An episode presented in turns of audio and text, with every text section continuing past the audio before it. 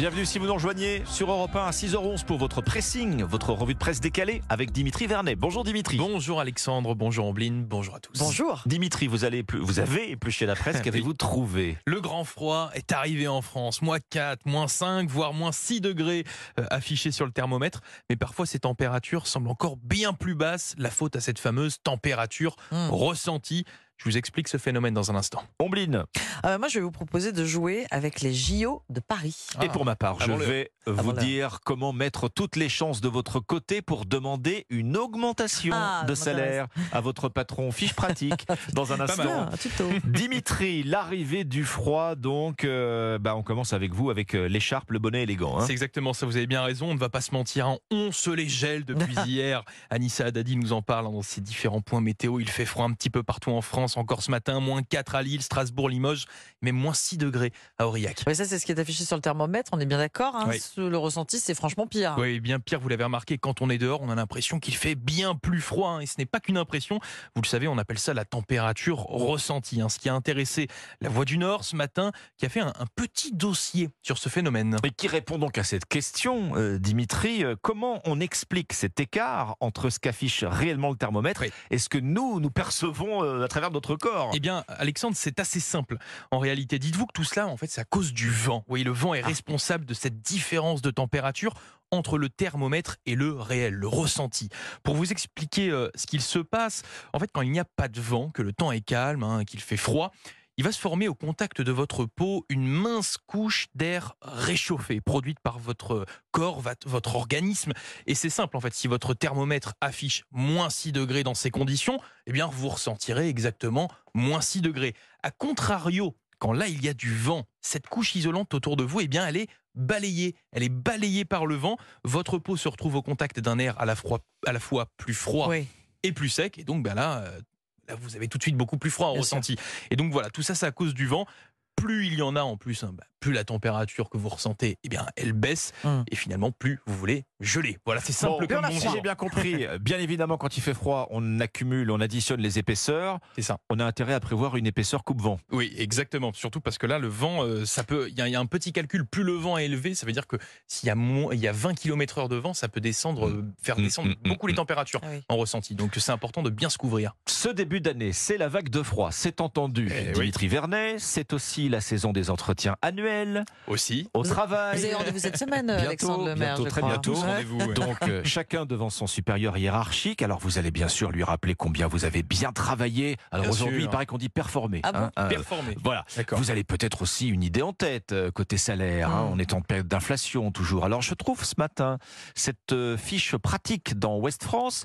Comment mettre toutes les chances de votre côté pour obtenir une augmentation Un entretien individuel. euh, alors, moi, je vous ai vu travailler, hein, euh, bûcher sur votre téléphone. Surtout on si, se voit tous les jours a euh, priori. C'est ça. Alors, euh, dites-nous euh, quel- quel, euh, qu'est-ce qu'il faut mettre?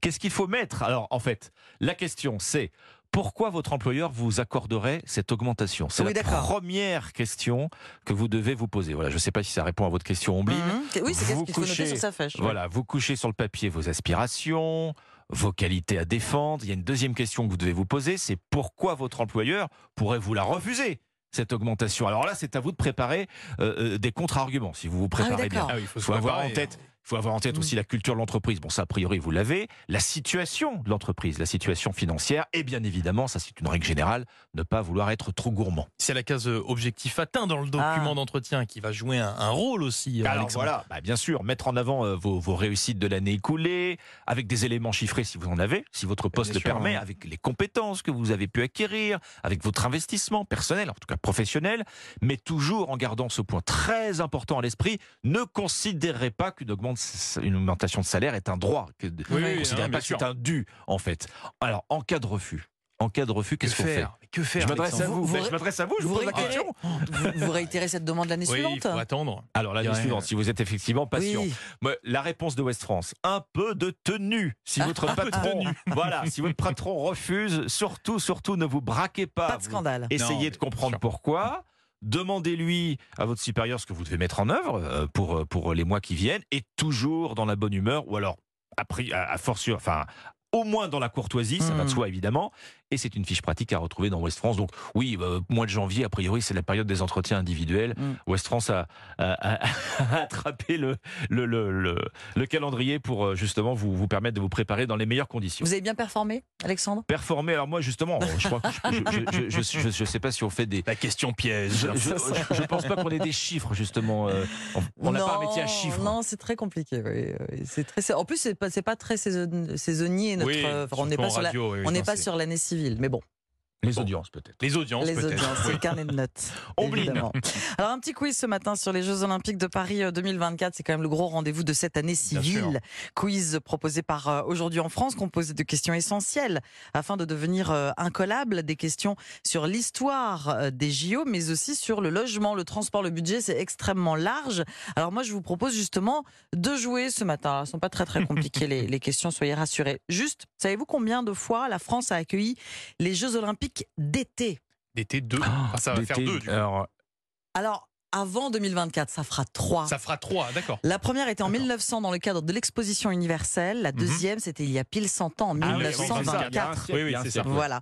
Les Français ayant décroché le plus de médailles dans l'histoire des JO d'été étaient des escrimeurs. Philippe Cattier et Roger Ducré dans les années 20 et 30, ils ont reçu, ils ont obtenu 8 médailles chacun. Quel Français détient le record de participation? C'est une Française aux JO d'été. Française.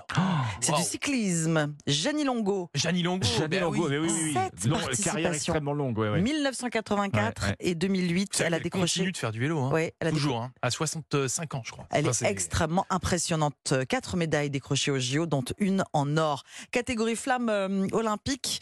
Allez, ce sera la petite dernière. Est-ce qu'elle reste toujours allumée, cette flamme olympique, selon vous? Moi, je dirais oui sur le papier. Après, Bah, dans les faits, il faut voir. hein, Je mais- suis oui. très mauvais genre de questions. Ouais, alors oui, elle est- reste toujours allumée. Il y a une équipe de gardiens qui se relaie pour la surveiller. Elle sera allumée le 16 officiel, avril ça, en hein. Grèce, ouais, euh, sur le site d'Olympie. Elle arrivera à Marseille, cette flamme olympique, le 8 mai à bord du Belém, le fameux trois mois, le plus vieux voilier français en activité. Paris 2024, du 26 juillet au 11 août, avec 550 athlètes français engagés. Vous pouvez jouer avec les JO. Il y a 40, plus de 40 questions. Alors, vous Il est pas avez- si simple ce quiz, Non, euh, euh, finalement. je suis Avec Alexandre, on doit réviser, je crois. pas- là, je vais aller voir ça de plus près. Je l'heure, suis mais- pas allée sur le budget et le logement. Ah hein. oui, ah bah, ça doit être dur ça aussi. C'est dans aujourd'hui en France ce matin. Et c'est dans 199 jours, les Ah, Jeux Olympiques. On suit le compte à rebours de très près. Bah oui, c'était J-200 Oui, hier.